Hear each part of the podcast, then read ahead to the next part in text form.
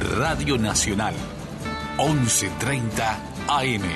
Primeros en escucharte, radionacional.com.uy.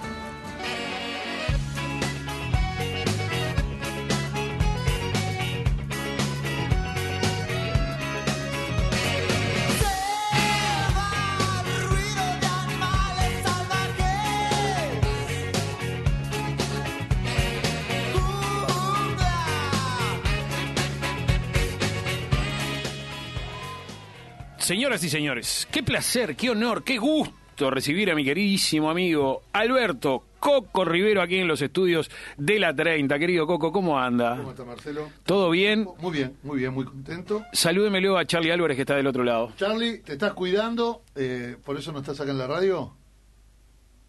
No, se fue. ¡Charlie! Fue, viste, lo, lo saludé. Meu amigo Charlie. Vos sabés que eh, nos, nos turnamos, venimos un día cada uno Ah, para tratar de, de- de minimizar un poco los, Los los riesgos. exactamente. Vos es que antes de hablar de lo que nos convoca, tu, tu participación en esta administración de la Intendencia en la Secretaría de Descentralización Cultural y de todo el programa Esquina de la Cultura, que está buenísimo, y que se viene, que están las inscripciones abiertas, eh, como futbolero y bolso de ley. Sí. Un pequeño comentario del partido de, del último partido Yo- entre los Yo nacionales. soy una, una, se ve que soy un amargo. eh, ¿Por qué? Pero a mí no me gusta cómo juega Nacional, debo decir. ¿No? No, no me gusta, no, no me gusta. Pero ¿cómo juega? Porque como, como jugó el otro día. Sí, el otro día me parece que el partido. Eh, eh, El partido fue un partido extrañísimo, de esos partidos. No, que- loco, loco, loco. De esos partidos que no vamos a ver por mucho tiempo. o sea, Totalmente. eh, es un partido excepcional, desde todo punto de vista. Del partido que se manda Vergesio, de lo que generó Vergesio como pocas veces eh, en Nacional, o sea, la generación anímica, lo que generó el tipo y- y- en propios y ajenos Y, y- el, de- el desatino gigante de sacarlo, el desatino gigante de sacarlo, y bueno, eh, un Nacional que, eh, yo qué sé, me, me cue- me cuesta, de verdad lo digo, me cuesta mucho verlo, me, me cue- me cuesta, me, me encanta, soy hincha, ya lo sabés, No, por soy supuesto. enfermito, pero me cuesta mucho verlo, no me gusta, no me, no me gusta como juega Nacional hace mucho tiempo, no me gusta. Pero este Nacional particularmente me pareció que mostró cosas bastante distintas y mejores que las que venía mostrando hasta hace Ah, no yo- mucho tiempo. Yo, yo creo que lo que yo creo que Vergesio mostró algo que no había mostrado en Nacional. O pues, diría mostró un nivel de ascendencia en propios ajenos como no vi otro partido de Vergesio y fue era impactante verlo. ¿eh? Tremendo A él, eh, a él Sí, sí, tremendo goleador, pero además vos decías lo que generó y lo que generó el fútbol, ¿no? Porque cuánto tocando de cual. primera, abriendo la cual, pelota. Tal cual. Sí, sí. Eh, un partido de esos, viste, que tenés que marcar y. eh, Bueno, los propios comentaristas, ¿no? La- a la edad de Vergesio, yo creo que no, era, no, no había, no, no lo hubiera sacado, lo hubiera dejado igual Rengo. El Coincido totalmente, Coco. ¿Qué pasa, Charlie? ¿Cómo le va? Muy bien, muy bien. Coincido absolutamente. A mí jugaba Rengo el otro Dijeron, día, no, igual". pero mirá que está, está grande el tipo, que no, déjalo, anímicamente lo que influye en el resto de los jugadores, tanto pr- eh, propios como rivales. es Hay jugadores que no importa que jueguen, no importa. Tiene que jugar aunque sea Rengo, Exacto. sí, con una pierna. ¿no? En un fútbol, además, como el uruguayo, ¿no? ¿Eh? En un fútbol como el uruguayo, Vergesio juega en un solo pie. Claro.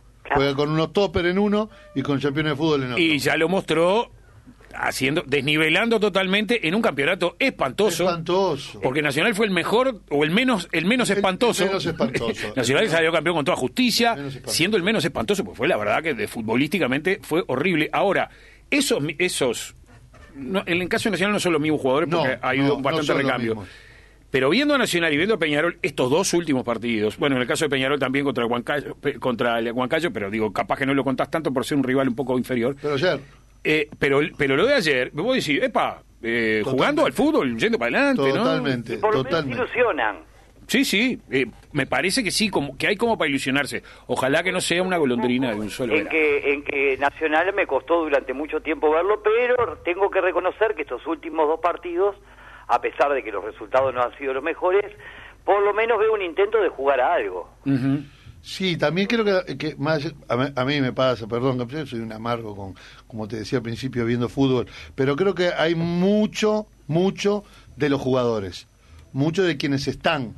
La Libertadores, el reto de jugar la Libertadores, eh, el intento contra argentinos, el intento ahora con Nacional, eh, tiene muchos altibajos, muchos altibajos. Eh, de- deportivo, no de idea. A mí me cuesta ver ideas en el fútbol uruguayo. Debo decir, me cuesta ver ideas. O sea, me encanta el fútbol y me gusta ver ideas. Coco, salimos de la cancha y nos metemos en, en, en estas esquinas de la cultura. En este programa que ya lleva unos cuantos años, que creo que se implantó a partir del 2005, si no me 2005, Amanecer Dota.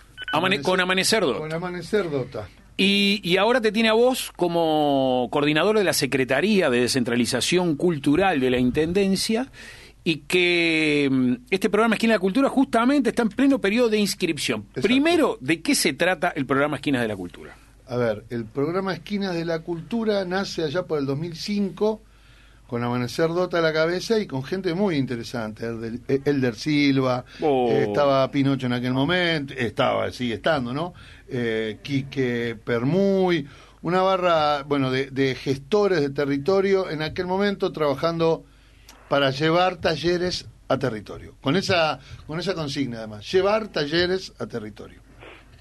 Eh, obviamente eh, la tarea de descentralización, los terceros y segundos niveles de gobierno en los que, bueno, se ha, eh, trabajado mucho la, Intendencia de Montevideo en estos años, profundiza eh, la descentralización y a este programa de talleres en territorio y fiestas y generar prácticas en territorio, eh, se transforma en una secretaría que incluye al SACUDE, al CRECE, la Escuela Esquinera y el programa Esquinas de la Cultura, además del vínculo con las salas de teatro descentralizadas. Bien. O sea, eh, y con los municipios y con los centros culturales. Entonces, este programa ahora, eh, yo lo agarro con mucha historia y para mí es nuevecito, para Claro. mí, Sí, sí, pero sí, con mucha historia, ¿no? Eh, nos, agarra en un momento súper difícil, muy difícil, eh, en un momento de recorte, de cada vez mayor pauperización, de ollas populares, eh, y una de las cosas que, pensamos es, bueno, vamos a multiplicar, vamos a, duplicar la apuesta. Entonces empezamos a, pensamos en replicar la misma cantidad de talleres que hubo el año pasado. Pero en un Pará, principio, el año pasado fue 2020 que también vivimos en pandemia. entre, el año pasado hubo entre pandemia, o sea, se empezó presencial, se pasó a la pandemia, se fue a la presencialidad y la primera decisión en noviembre del 2020 que tomé fue se, cort- se cortan los talleres, fue el recrudecimiento Cuando eh, empezó a, cuando levantar el tema de los esta, casos. esta segunda ola. Sí. Entonces pasamos de presencialidad, eh, eh, virtualidad, presencialidad, virtualidad. Una de las cosas que decidimos es, trabajamos de aquí hasta julio, armamos un cronograma de todos los talleres, 188 talleres en todo Montevideo, de durante 10 semanas van a ser virtuales, seguro, y están preparados ya. Están, eh, han trabajado los coordinadores con los gestores y los talleristas en elaborar estas 10 semanas para que cualquiera que se anote pueda desarrollar todos los talleres que tenemos desde la virtualidad. Nos vamos a preparar para volver, ojalá, y si no, seguiremos en la virtualidad, tratando de generar que la gente, que en territorio, se tenga por lo menos una llama, mantener encendida una- un fueguito en relación a lo cultural. Vamos a aprovechar que los centros culturales están compartiendo el wifi, vamos a aprovechar el wifi ABC que está instalando en 50 puntos de, de la ciudad, el wifi de los propios centros, estamos viendo la posibilidad con las bibliotecas de la Intendencia de generar espacios para que cualquiera que quiera participar de los talleres pueda hacerlo y tenga conectividad. Exacto, esto, claro, porque hoy esquinas de la cultura, que es para tratar de llevarlo a los barrios y todo eso, por, por un montón de lugares, eh, evidentemente la gente se va a tener que conectar virtualmente a través de alguna computadora, por eso está muy bueno lo que explicas del, del, del Wi-Fi. ¿Qué, ¿De qué son los talleres eh, que la gente se puede inscribir? ¿Qué... Tenés de- de- en, pri- en primera instancia son para todas las edades, o sea, hay Bien. talleres para todas las edades. Algunos talleres que son en particular para niñas y niños, otros que son para adultos y adultas, otros que es para todo público, combinados. Bien. Talleres tenés de tango, tenés de capoeira, tenés de circo, malabares, telas, teatro, teatro para niños, teatro para adolescentes, eh, murga, percusión, eh, guitarra, artes plásticas, o sea, una variedad de talleres Qué memoria. te- increíble. los tengo todos anotados acá y te- creo que te faltó maquillaje Y artístico y, maquillaje vestuario. artístico y vestuario. y maquillaje artístico. Lo que pasa es que de verdad estamos hace rato con esto, Claro. dándole vuelta, buscando. Bueno, hoy el, el equipo de, de, de- de compañeros y compañeras gestoras, el equipo de, de- dirección en el que está Luis Ortiz y el negro Álvaro Amarilla, han estado trabajando hasta las nueve y media de la noche para cerrar la primera etapa de, de inscripciones. La primera semana terminaba hoy para tener eh, un primer listado de acercamiento. Tenemos todavía 500, eh, alrededor de 500, entre 500 y 600 mails que no hemos podido responder. No han parado de sonar los teléfonos eh, entre las 10 y las 4 de la tarde, que es el horario de inscripción. O sea, realmente estamos con una enorme felicidad, pero está todo el mundo trabajando muchísimo. El proyecto pinta para ser sumamente exitoso. En primer lugar, Se nota la necesidad de la gente del acceso a la cultura, ¿no? Pero claro, pero claro. Hay una desesperación por, por, por acercarme de alguna manera. a algo, a otro, a, a- a un evento artístico, a un evento cultural, a encontrarme con alguien. O sea, hay, hay la gente tiene hambre, diría Antonina Estás viviendo de, de primera mano la necesidad de la gente para la cultura, supongo, entonces. eh, sí, hay que alimentar, como decíamos el otro día, también hay que alimentar la panza, pero también el alma, el espíritu, Sí, sin sí. duda alguna. Sí, sin duda. Eh, hay- hay- es, es de una enorme complejidad. Yo por eso estoy muy feliz y muy honrado de que hayan pensado en mí para, para este rol, porque además me, me gusta mucho la idea de cómo poder eh, ir en paralelo alimentando todas las, eh, a- al ser humano en todas sus en su 360 Mm. ¿no?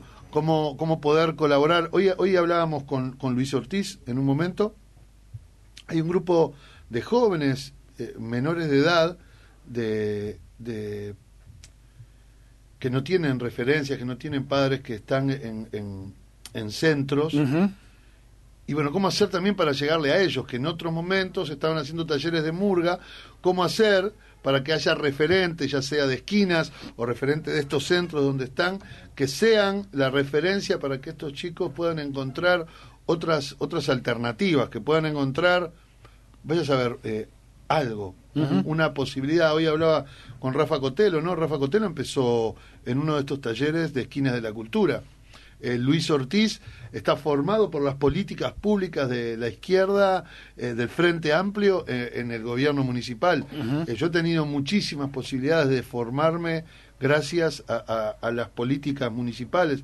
Entonces, nada, estoy feliz de ahora tener este rol y tratar de devolver lo que me han obsequiado y lo que sé que le han obsequiado a muchos que andamos en la vuelta. Políticas públicas, el camino Políticas públicas. para conseguir cosas. Las cosas no se consiguen de milagro ni porque a cualquier gobierno, sea del signo que sea, se le ocurra de un día para otro, hoy vamos a cambiar tal cosa y, por ejemplo, eh, el tema de la pobreza, de enderezar a los gurises que de repente no encuentran el mejor camino, no va a ser obligándolos ni nada por el estilo, sino con políticas serias, con políticas que los entusiasmen, que quieran que, que, que los que vos los, los estimules a, a volver a subirse a un tren del que se bajaron y pensaban que no existía nunca más.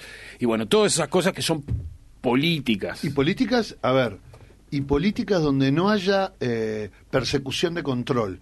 Y cuando digo persecución de control, ¿a qué me refiero? Por ejemplo, eh, yo estoy, eh, ya tengo cincuenta y pico de años, te podrás imaginar que no me cocino en el primer hervor. Estoy harto, re- realmente harto, y lo digo en este rol ahora, de ver el intento de políticas culturales, nacionales y municipales de tratar de controlar algo que es incontrolable. El movimiento eh, cultural, lo que sucede a nivel cultural en una ciudad, en un país, es anárquico. ¿Te acordás eh, eh, los cazafantasmas? Sí, claro. El, el- el fantasma verde, ¿cómo es que se llamaba? El- Ah, no. Sí, el- Charlie capaz que se acuerda. sí. ¿Te acuerdas cómo se llamaba Charlie? El No fantasma el verde. nombre, pero sí, que comía lo que, lo que viniera. Lo que viniera, bueno, eh, la, la cultura es eso. Intentar meterla en una caja es una locura. Y la idea es cómo liberar la potencia de la cultura, que a veces eh, podemos estar de acuerdo con lo que sucede en el, en el fragor. Para eso, ahí están las políticas públicas, para ser amigo, de, hacer amigo y amiga de aquellas ideas que surgen en la cultura y que no tienen amigos. Diría Higo de Ratatouille, eh, eh, lo bueno necesita amigos. Y hay mucha cosa buena en el territorio y desde las políticas públicas hay que impulsarlo, hay que ayudarlo, hay que colaborar para que sea mejor. Y bueno, trataremos desde esquina de hacer eso en territorio. Slimer o Slimer, se llamaba, se llamaba el, el fantasma verde de... Ahí va. Exactamente. Muchas gracias a, a Carlitos Es como el Slim, viste, que juegan los niños. Ahí va, seguro. Es como eso. Este, muchas gracias a Carlitos Google que nos mandaba un mensaje para, para ayudarnos, a, para ayudar a nuestra memoria. Y nada, y buscando que se prendan fuegos, que se incendie todo, que haya, que la gente se encuentre, que la gente, que la gente busque, que la gente eh, se encuentre con otra gente, que, que cree con otra gente, Uy, la construcción eh, colectiva en, colectivo es maravillosa. Y, abrir esa puerta. La práctica esa es bárbara. Y abrir, totalmente, y abrir continuamente esas puertas para que suceda, sin querer que se organice como uno quiere, sino que, que, suceda, que sucedan cosas. Sí, y en eso te sé muy de mente abierta. Sí. Te conozco y sé que, que, que por ahí, mucho más allá de controlar, vas a ser este un, gran estimulador de... Hay que estimular, hay que habilitar, hay que permitir que la gente encuentre su potencia para comunicarse con la potencia, con lo mejor que tiene el otro, con lo mejor que tiene la otredad. Si no, si no habilitamos eso desde lo público, desde el ejercicio de lo político, está bravo. Está, está bravo, sí. ¿Hay, ¿Hay un promedio de edad entre la gente que se anota? De eh, todo. O ¿Mayormente jóvenes o es, muy variado? De todo. Por ejemplo, eh, hay, hay los grupos de tango, hay mucho veterano, hay mucho mucha veterana, que además siguen a los talleristas, van por todos los talleres de tango, o sea, se arman milongas importantes. Después hay un grupo de gurisas eh, jóvenes y, gurises jóvenes que, que hacen circo telas, malabares, se trabaja mucho con niños. Bueno, después eh, en, los coros de Murga tenés muy veteranos, tenés adolescentes, mucho tocador en percusión. O sea, tenés de verdad, eh, es una una variedad increíble y grupos donde encontrás jóvenes con veteranas, con niños. Eh, cuando cuando se, se transversaliza lo generacional, es increíble. Es increíble. Charlie y Coco, permítanme una cosa, porque voy a traer, a, voy a poner sobre la mesa una disputa que ya cumple 20 años, pero que los tuvo a ustedes dos como protagonistas, y yo quiero saber si en definitiva esas rencillas se han este, calmado un poco. Eh, en el año 2001 ganaron los Diablos Verdes el certamen de Murgas.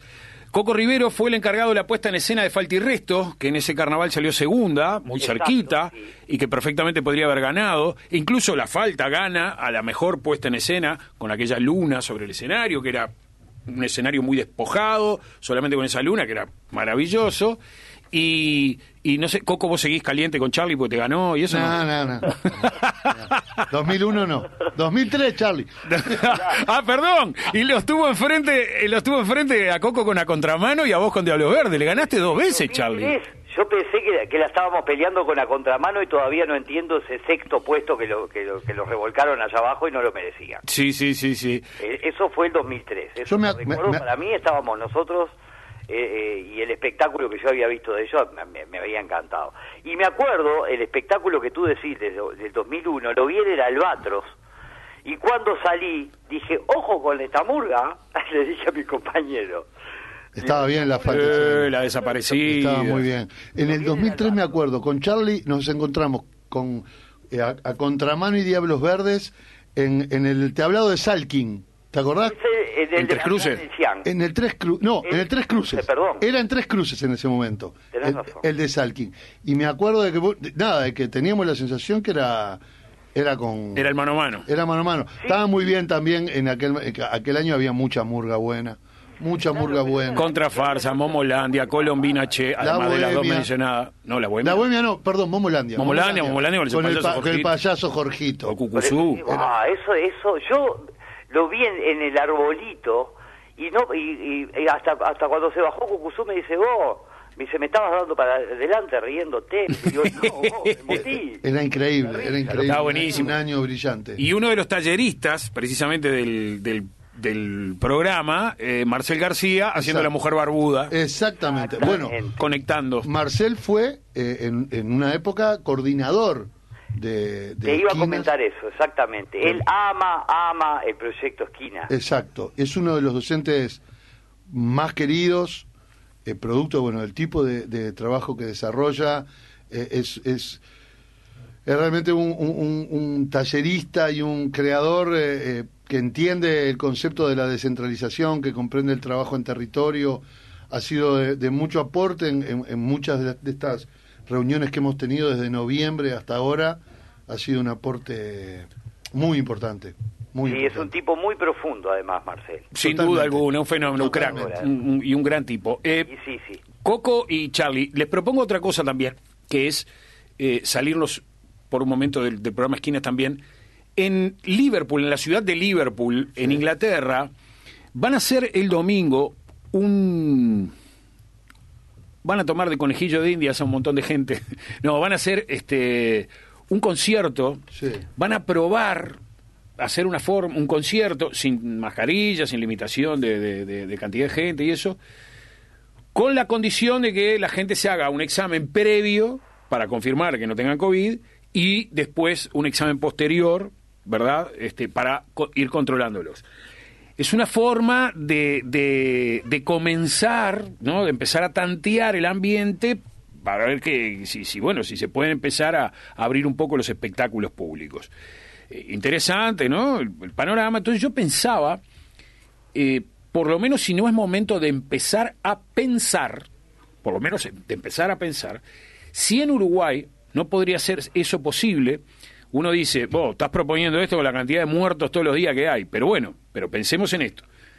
Yo no hablo sin tapaboca ni nada, pero por lo menos con los controles y con protocolos, y teniendo en cuenta eso, ese famoso que en algunos lugares lo llaman el pasaporte verde, con aquellas personas que se hayan vacunado teniendo las dos dosis más los 15 días que tienen que esperar, o aquellos que hayan sido infectados y que, y que tengan anticuerpos, digamos, de alguna manera. Yo he escuchado hablar de eso, creo que se ha hecho ya, ya algo en Inglaterra, que no sé si es la primera.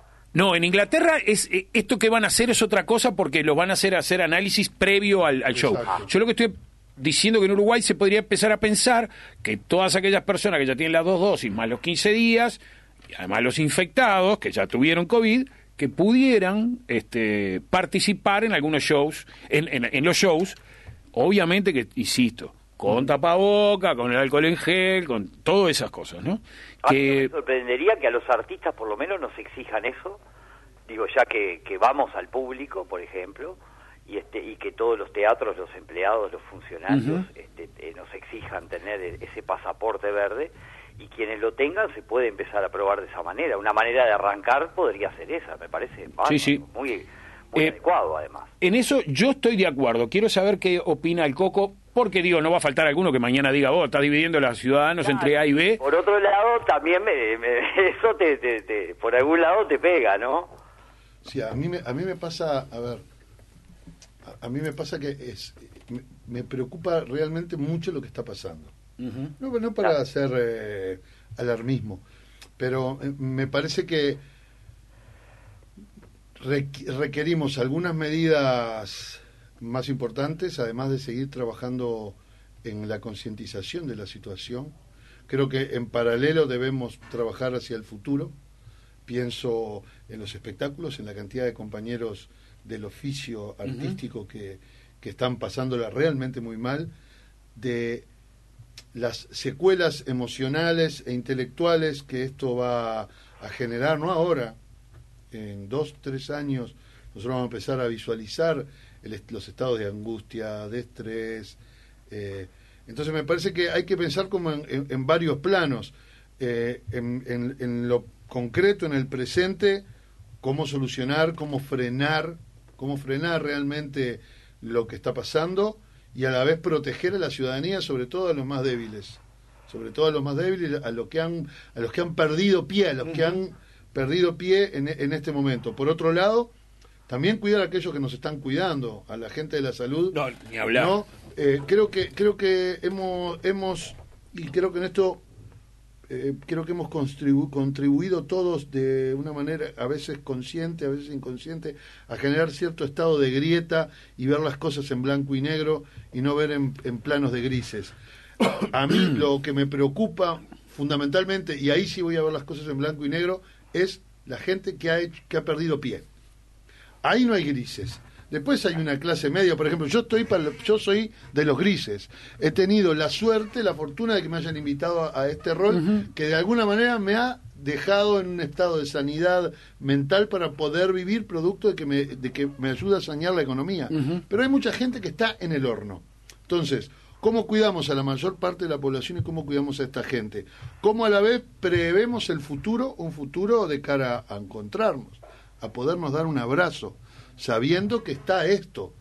Yo me, eh, me me he preguntado todo este tiempo, experiencias de la humanidad ante situaciones así hemos tenido. La gripe española, No, sí, pero es fue muy distinto, porque además ahí el, el caso de gripe española era el alegría por barrio. No fue mundial Claro, el, el pero contagio. ¿cuál, fue la, ¿cuál es la diferencia? El nivel de las comunicaciones, el nivel del movimiento de los seres humanos en territorio. Una cosa es ese en momento histórico a este. Pero, a ver, esto ha pasado muchas veces a lo largo de la historia, este tipo de cosas. Tenemos que cuidarnos, encontrar cuál es la vacuna, cuidarnos mutuamente para volver a encontrarnos. Pero- Pero hay que resolver, me parece que en primera instancia, a corto plazo, dos cosas. La salud en general y el estado en que ha caído gente a nivel económico. Pero yo lo que estoy proponiendo justamente es para sacar gente del horno, porque no estoy pensando en el espectador que va y se divierte Sí. en un espectáculo, estoy pensando en la industria artística, estoy pensando en toda la gente que labura, Sí. que hoy están, como Sí, bien lo dijiste vos, en el horno. Sacar a alguna gente del horno como sa- se sacó a alguna gente del horno para subsistir, nada, el otro Sí. mundo, en ese periodo... Yo creo que ahí se eh, requiere más inversión. agosto, por parte del noviembre. Estado. Yo creo que ahí se requiere más inversión por parte del Estado. Inversión, no lo veo un- como un gasto, inversión. Está bien, pero lo que yo te digo es, esta propuesta, es decir, bueno, por lo menos aquellos que están inmunizados, permitirles que vayan a los shows, que los shows, eh, algunos shows existan, y esa gente que labura en el, espe- en el espectáculo, en, en la industria del espectáculo, subsistan un, un poco más, sacar, sacar a alguna gente del horno, no, todos. tengo- no lo tengo claro eso, realmente no lo tengo claro. Hay momentos en que quiero hacerlo y hay momentos en que siento que se nos va de las manos en medio segundo. Eh, realmente la- es la percepción que tengo.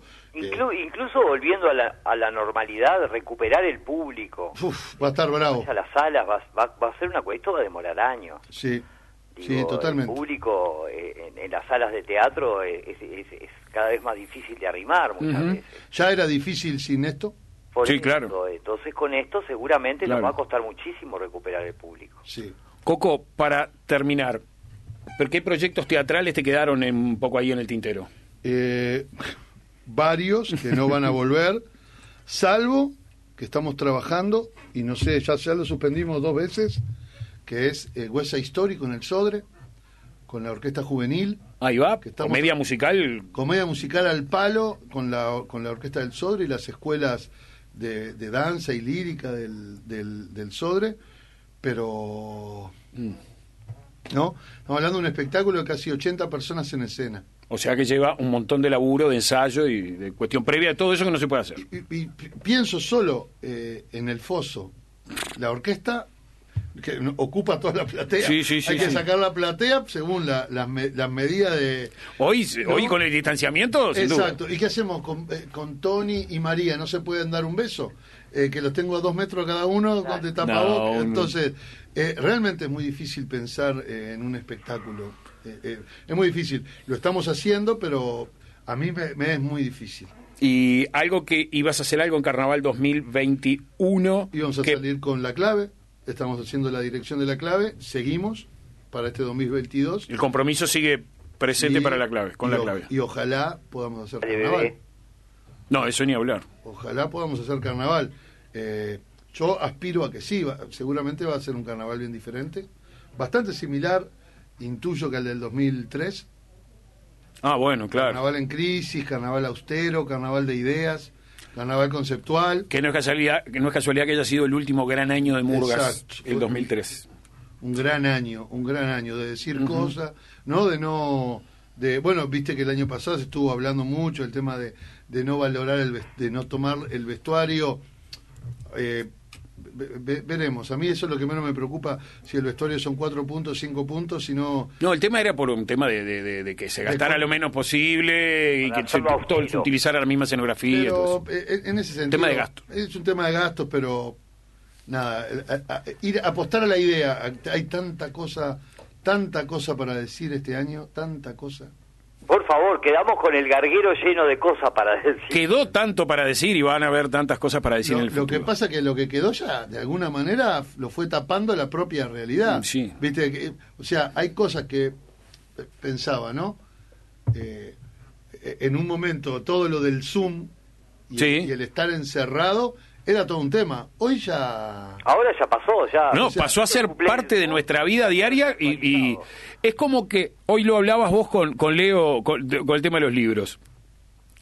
Si vos hacías un cuplé sobre las videollamadas en el año 2005, bárbaro, pero si lo haces en el 2021, la gente te va a mirar y decir que es una pavada eso de la videollamada. Exacto. ¿No? Hay niños que nacen con la videollamada. La, el, la- el, el- el vértigo, la vertiginosidad con que las cosas pasan Sí, sí. es increíble. Tremendo. Como- que también es, un- es un hermoso reto para crear porque te obliga a ir a algo más esencial. Ah, A ir a sí. algo más esencial. Ah, sí. Ah, Y- sí. Y a lo básico. Y hacer reír empieza a ser un problema mayor. O sea, ¿cómo- qué, qué tipo de risa queremos proponer? Me acuerdo de la falta, ¿te acordás?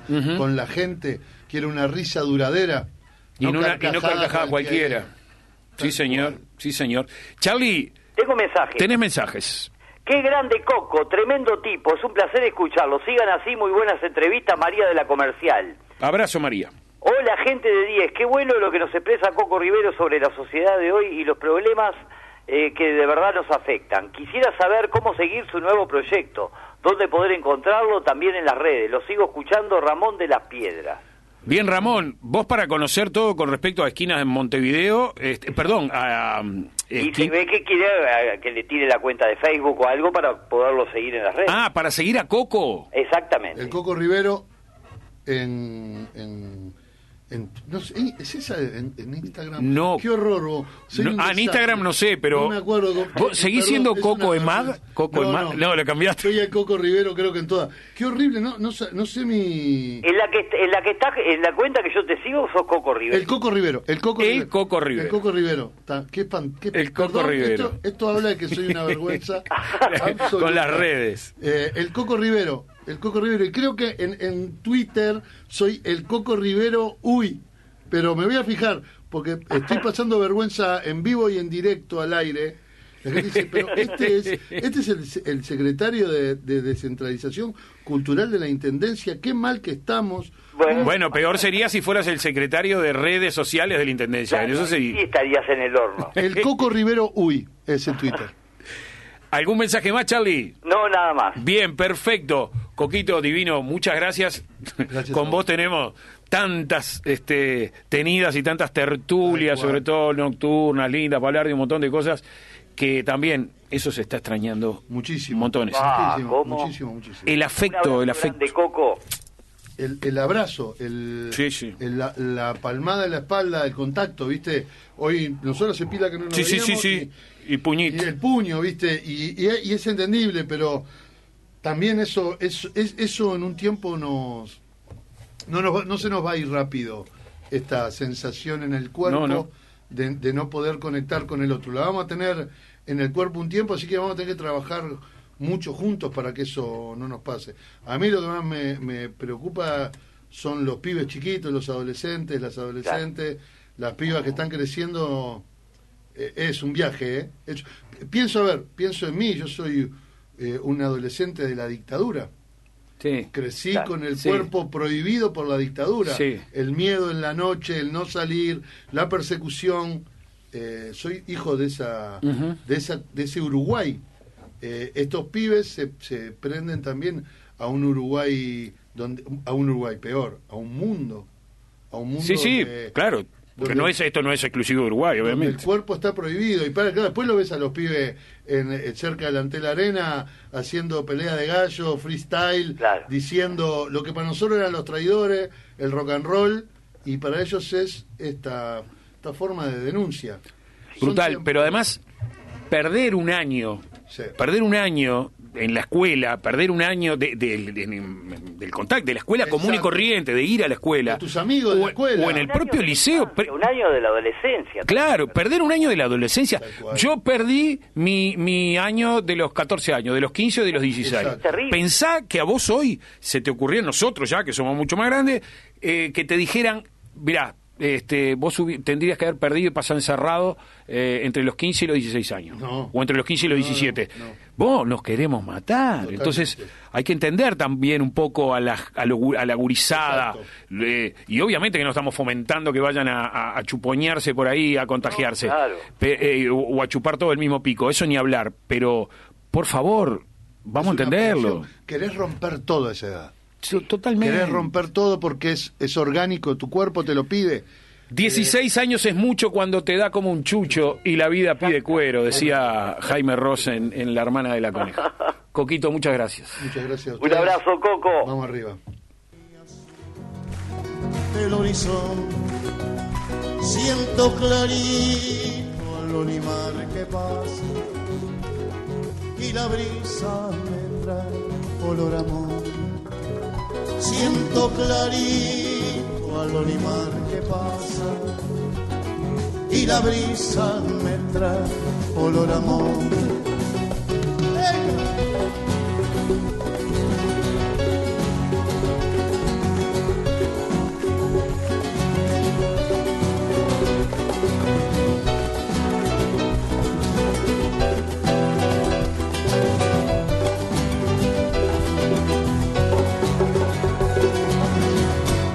Este cielo no es el cielo de mi tierra, esta luna no brilla como aquella, como aquella que alumbró sueños altos, más altos que el temblor de las estrellas, como aquella que alumbró mis sueños altos más altos que el temblor de las estrellas.